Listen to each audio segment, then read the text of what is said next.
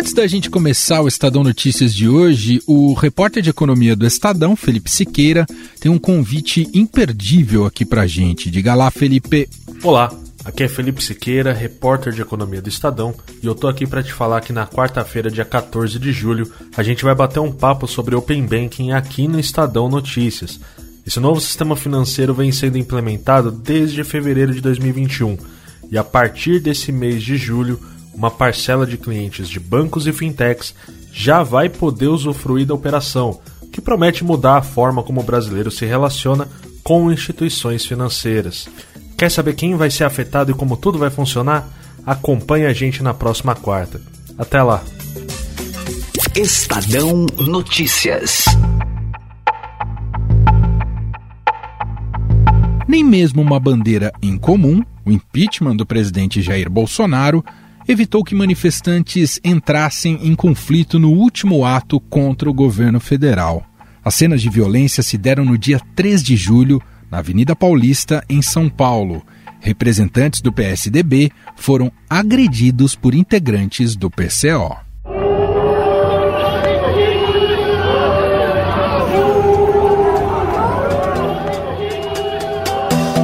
Líderes da manifestação vieram a público para tentar minimizar o problema, mas fato é que o episódio não caiu nada bem. O maior receio é perder o engajamento de participantes nas próximas marchas, além de inibir a diversidade ideológica. Nos bastidores, há quem defenda que o PCO deveria ser expulso da organização das manifestações. A repercussão foi péssima. Presidentes de partidos de esquerda ou de centro disseram que esse é o caminho para o fracasso, que esse tipo de imagem precisa ser coibida e, de novo, avaliam afastar o PCO da organização. Em depoimento aqui ao podcast Estado Notícias, o presidente nacional do PSOL, Juliano Medeiros, diz que há espaço para todos na manifestação mesmo que algumas pautas sejam diferentes. As mobilizações de rua são um elemento novo na crise política que o país vive. A gente tem acompanhado isso com muita atenção. O PSOL foi dos primeiros partidos de oposição que defendeu a retomada das mobilizações de rua, considerando o avanço da vacinação e as medidas de segurança e proteção que nós estamos tomando em relação à pandemia nesses protestos. A gente acha que é um elemento muito importante que pode ampliar a pressão sobre o Arthur Lira para viabilizar a abertura do processo de impeachment diante da tragédia que é a gestão do governo Bolsonaro em relação à pandemia. Mais de meio milhão de pessoas já perdeu a vida, o desemprego continua alto, as políticas de proteção aos mais vulneráveis são absolutamente insuficientes. Nós achamos que nesse processo cabe todo mundo que quiser se somar às mobilizações de rua. É claro que a esquerda não vai deixar de lado as suas bandeiras em defesa da soberania nacional, da democracia, da ampliação dos direitos. A gente vai seguir criticando as políticas de desmonte do Estado, mas achamos que tem que receber todo mundo e, obviamente, estamos contra qualquer tipo de hostilidade ou de violência que possa ser produzida por quem quer que seja no interior do nosso movimento, que é um movimento pacífico político que tem como propósito livrar o país do genocida Jair Bolsonaro. O deputado federal Paulo Teixeira, do Partido dos Trabalhadores, também relata que os protestos vêm crescendo, o que é positivo para o movimento, mas que qualquer tipo de violência deve ser repudiada. Os atos pelo Fora Bolsonaro têm crescido, eu fui nos três. E a cada ato houve um crescimento de gente que foi participar. A unidade entre eles tem sido muito importante, eles foram atos unitários. E nós temos que reprovar qualquer atitude de violência contra quem vá no ato. Eu acho que qualquer violência que seja praticada tem que ser evitada. Todos que vão nos atos pelo Fora Bolsonaro são bem-vindos. Por causa desses conflitos, grupos que não pertencem ao espectro da esquerda decidiram promover seus próprios movimentos. O Movimento Brasil Livre, o MBL, e o Movimento Vem Pra Rua decidiram organizar um ato em conjunto contra o presidente Jair Bolsonaro. Sempre é bom lembrar, foram estes dois grupos que lideraram as manifestações pelo impeachment da presidente Dilma Rousseff em 2015. De acordo com o MBL, a manifestação a ser organizada por eles não deve contar com a adesão da esquerda, que tem promovido atos volumosos desde o início de maio. O coordenador nacional do MBL, Renato Batista, afirma aqui pra gente que a pauta da manifestação será única: o Fora Bolsonaro. As manifestações que a esquerda convocou com o Bolsonaro foram, em muita parte, de culto ao Lula. Pregavam bandeiras de esquerda na manifestação, a nossa não. Vai ser com pauta única de fora Bolsonaro. Claro que pessoas de esquerda, de qualquer espectro ideológico, vão ser bem-vindas na manifestação, serão muito bem tratados e podem vir participar, sem dúvida nenhuma. Agora, a manifestação é pauta única, fora Bolsonaro, sem nenhuma bandeira de candidato barra partido, como tiveram nas O movimento, do qual o deputado estadual Arthur Duval é fundador, promete uma manifestação sem bandeiras vermelhas e sem violência em resposta aos excessos nas manifestações realizadas a favor do impeachment do presidente. Em nenhum momento a gente está excluindo A ou B da manifestação. Nós estamos fazendo uma manifestação com uma pauta clara. É uma pauta fora Bolsonaro que não tem em nenhum momento apelo ou apoio de Lula ou de qualquer ideia da esquerda. Né? Isso não significa que a esquerda não possa participar. Qualquer pessoa que queira participar de um processo democrático vai ser bem-vinda, inclusive as pessoas que votaram no Bolsonaro. A questão não é que a gente está excluindo a esquerda, a, a questão é que nós não estamos pondo nenhuma pauta de esquerda. E, inclusive, muitas pessoas ah, que se identificam mais com a esquerda já disseram que vão e vão ser bem recebidas. Da mesma forma que muitas pessoas votaram no Bolsonaro, são contra as pautas de esquerda, também disseram que vão e também vão ser muito bem recebidas. Que em nenhum momento a gente vai admitir qualquer tipo de ato de violência protesto será realizado no dia 12 de setembro. A data foi divulgada em uma entrevista coletiva na Câmara dos Deputados. Agora fragmentadas, as ruas têm tomado um caminho diferente daquele traçado dentro do Congresso Nacional. Na semana passada, lideranças da direita, centro e esquerda protocolaram um super pedido de impeachment de Bolsonaro chegou e falou para mim, Joyce, será que você assina? Eu falei, agora. Agora. Porque não se trata de uma questão ideológica, se trata do nosso Brasil. Foram apontados 23 crimes que teriam sido cometidos por Bolsonaro desde que assumiu a presidência da República. O novo pedido é o número 125 na gaveta de Lira mas a maioria chegou a casa ainda na gestão de Rodrigo Maia. A iniciativa, no entanto, tem poucas chances de prosperar neste momento. Diante desses rachas, a grande preocupação no momento é que as manifestações acabem se esvaziando. Por causa disso, os atritos provocados pela adesão de forças ao centro e à direita também estão na pauta. Afinal, por que a construção de uma frente ampla nas ruas contra Bolsonaro tem se mostrado inviável, qual é a natureza deste problema? Para avaliar este cenário político, nós vamos conversar com a cientista política e professora da FGV, Graziela Testa. Olá, Graziela, seja muito bem-vinda, muito bom tê-la aqui com a gente nesse bate-papo. Muito obrigada, Manuel. Sou ouvinte, é um prazer estar aqui. Professora, surgem os primeiros impasses nesses, digamos, movimentos anti-Bolsonaro que ganharam as ruas. Entre eles, a capacidade de unificar representantes para além da esquerda. Né? Tivemos na última manifestação um confronto direto ali entre integrantes do PCO e do PSDB. O que eu queria te perguntar, nem mesmo um inimigo em comum, né, o presidente Jair Bolsonaro, é capaz de unir frentes dissonantes na, que, no espectro político brasileiro? Olha, é, é, interessante, né? Que o inimigo em comum costuma ser uma, uma força motriz muito grande para unir os diferentes grupos. Agora, a política tem muitas instâncias, né? Me parece que na instância um pouco, a instância representativa, então quer dizer, dos parlamentares, é, de quem já está pensando na eleição do ano que vem, essa força motriz está funcionando de um jeito um pouco mais efetivo do que está acontecendo na base. É, isso porque também a gente tem uma tradição de organização de, de protestos, de passeatas, muito ligada a partidos políticos. E esses partidos têm ah, estruturas muito formalizadas e muito é, estruturadas que não estão muito acostumadas a conviver em comum com toda a história política brasileira. Agora, um outro elemento, Manuel, que eu acho que a gente não pode tirar de vista aqui, é que em São Paulo existe uma clivagem muito forte que é, é, que ainda aloca o PSDB nessa é, direita, né? Isso no, no, contexto paulistano faz muito sentido.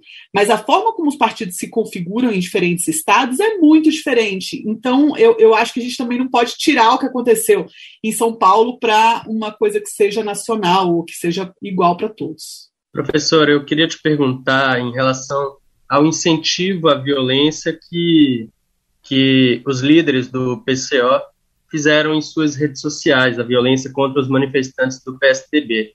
Esse incentivo, que foi feito inclusive nas redes sociais do partido, pode causar algum tipo de punição ao partido ou a esses líderes? Olha, isso vai.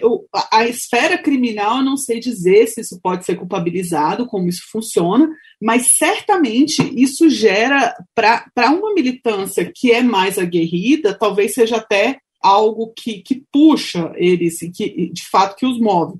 Mas para muita gente só faz desacreditar a legenda e torná-la menos menos institucionalmente relevante. Ela já não é institucionalmente relevante, né? É uma é uma legenda que é muito antiga, que tem muita tradição, mas que há muito tempo já não tem é, peso eleitoral, que é o principal é, fator para você olhar se um partido é de fato relevante ou não é. Né? Então, a, acho que mais do que tudo, deslegitima a legenda, mesmo que não sei o quanto eles podem ser culpabilizados criminalmente, mas do ponto de vista de legitimidade, eles perdem muito com esse tipo de atitude, certamente.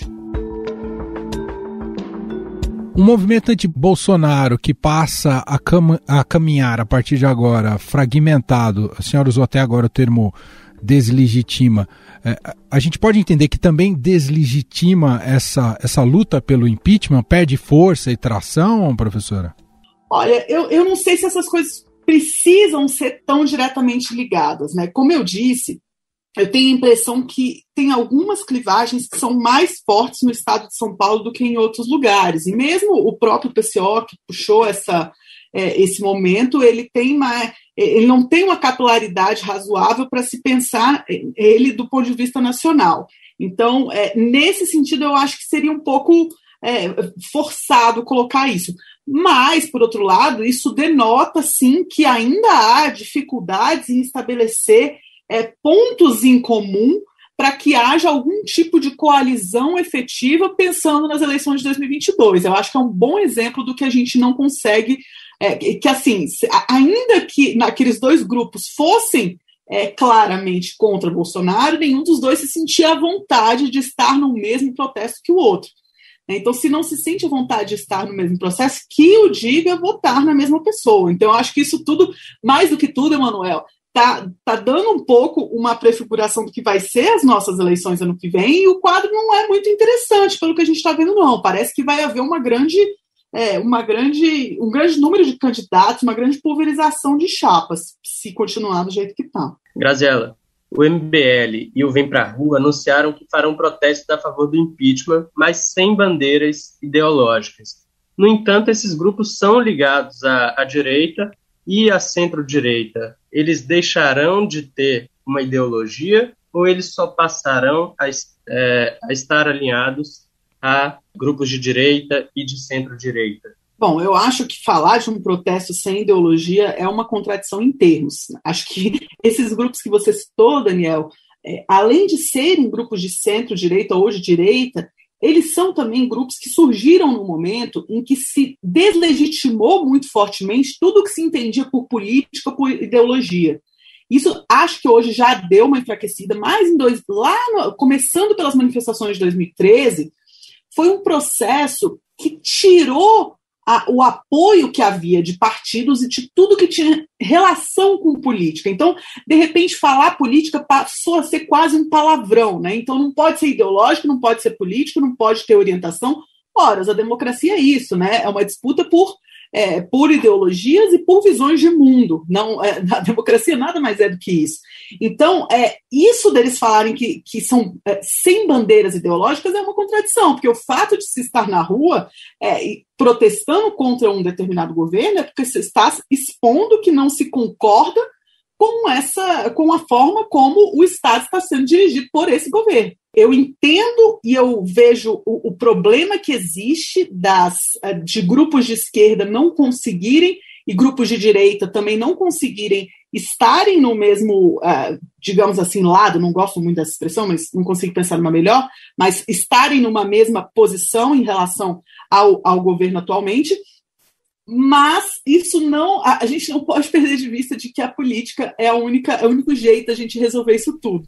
Né? Eu acho curioso, até eu trouxe uma, um, um exemplo, eu estava conversando essa semana sobre esse tema, de como aconteceu na ditadura militar, como os, a, a ditadura tentou fazer uma. reduzir a, a, oposição a ela quando desfez os partidos políticos. Né? Então, já no ato institucional número 2, a ditadura uh, acaba com o sistema partidário vigente, que tinha 13 partidos políticos, era um, um, um, sistema partidário que não tinha nem 20 anos, também muito ainda sendo criado, mas ela acaba com esses partidos com a intenção de dissipar as ideologias. Mas o que eles fazem artificialmente, curiosamente, é juntar todo mundo que estava contra eles de forma institucional. Então todo mundo se uniu no MDB, né? Só tinha Arena, que era governo, e MDB, que era contra o governo. É, e a gente não hoje a gente não tem esse movimento institucional que faça eles se unirem. A gente tem uma grande fragmentação partidária e um, um, grande. E porque a gente tem essa grande fragmentação, a gente também tem uma, uma grande dificuldade de formar coalizão. Professora, é fundamental para estratégia dessas frentes de esquerda na, nos movimentos de rua, né, agora contra o Bolsonaro e pelo impeachment. Fundamental para eles atrair novas camadas da população e aí no campo simbólico seria preciso, digamos, abandonar o vermelho? Não sei se, se isso é uma exigência razoável de se fazer, Manuel. É, se, se, é preciso, é porque alguém não consegue estar ao lado de quem está de vermelho. Então, eu, eu não sei se é razoável a, a, gente pensar nisso. E a, a gente, é, normalmente, quando a gente está falando desses grupos, a gente está falando de grupos que estão se organizando há muito tempo, né? principalmente é, grupos ligados a sindicatos, a confederações, a, a, agrupamentos que estão há mais de 20 anos aí e têm ligações partidárias. Né? O que a gente tem de tradição antes de 2013 é que a maior parte dos protestos de rua, das manifestações, tinham algum tipo de organização que se baseava nos partidos políticos. Em 2013, isso muda um pouco. E aí os partidos passam a ser elemento menos central nesse apoio. Mas é claro que a gente tem uma dependência da trajetória, né? Essas pessoas que estão aí, que de repente estão se manifestando desde as diretas já, é, e desde então tem um posicionamento político claro, eu não sei se é razoável esperar delas que elas escondam ou não queiram demonstrar esse posicionamento quando vão às ruas. Não existe manifestação que se possa é, dizer claramente qual é o objetivo e qual é a, a, natureza dela antes, durante e depois. Né? A gente brinca que CPI a gente sabe quando começa, não sabe quando termina. É, protesto de rua é assim também, né? A gente sabe, é, existe uma convocação para esses protestos, mas se tem uma coisa que 2013 ensinou para a gente é que a gente não sabe para onde eles vão. E isso demonstra o fato de grupos como o Vem Pra Rua, o MBL, Recentemente, até o Partido Novo também se colocou favorável ao impeachment de Bolsonaro. Uh, o fato de, de, desses grupos, essas frentes à direita, ou mais do, do centro à direita, não estarem mais tão ligados e vinculados ao Bolsonaro, demonstra que o presidente Jair Bolsonaro vai ter muitas dificuldades na, na sua busca pela reeleição em 22 de ser o elemento aglutinador da, da direita, professora? Certamente, certamente. E eu acho, Manuel, que isso está diretamente relacionado, vou voltar nesse ponto, ao presidente Jair Bolsonaro ainda não ter se filiado ao partido político. Isso é uma questão muito séria, porque essa é por meio do partido que essas coisas se constroem. Né? E quando você. E é interessante pensar que quando você está dentro de um partido político, você necessariamente precisa fazer concessões. Né? É, é, trabalhar em conjunto, construir política em conjunto é duro, porque você abre mão é, de uma pauta individual em prol, de, em prol de uma pauta coletiva. E o primeiro lugar onde isso acontece é no partido político. Né? E daí a isso se tornar uma questão de aliança eleitoral. É, precisa dessa base. E o presidente Jair Bolsonaro não se ocupa e não se preocupa em construir isso.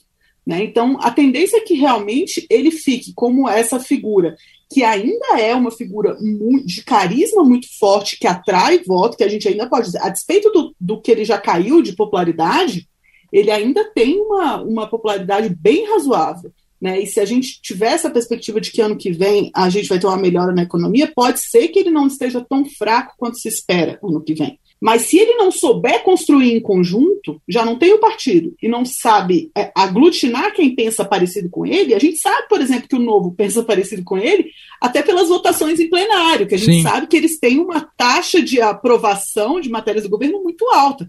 Então está realmente tendo uma dificuldade de construir em conjunto aí. E, e, a gente precisa colocar aqui também como um outro elemento que as manifestações que tivemos até agora ainda que muito relevantes, elas, uh, em sua totalidade, talvez não representem a, a real fotografia dessa resistência a Bolsonaro, porque temos o elemento da pandemia nesse contexto, não é, professora? E aí eu acho que a pandemia entra como um dos, dos fatores importantes para aglutinar ou para simular essa aglutinação desses grupos tão diversos. Né, se até há, há um ano e meio atrás você tinha tem a ver também com, a, com o período do mandato. Né? Natural que no início do mandato o presidente tenha mais é, popularidade do que ele tem daí em diante. Mas o presidente Jair Bolsonaro ele perdeu uma grande oportunidade de ter feito uma boa gestão da pandemia e de atrair para o lado dele grupos que tradicionalmente não gostavam dele ou que estavam em cima do muro.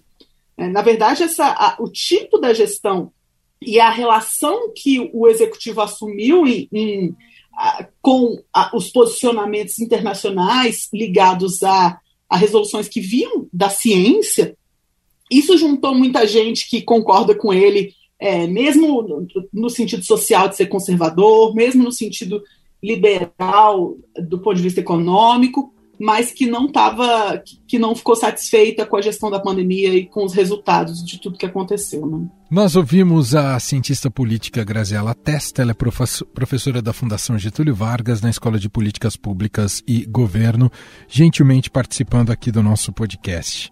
Professora, muito obrigado e até uma próxima oportunidade. Eu que agradeço, Manuel. Obrigada.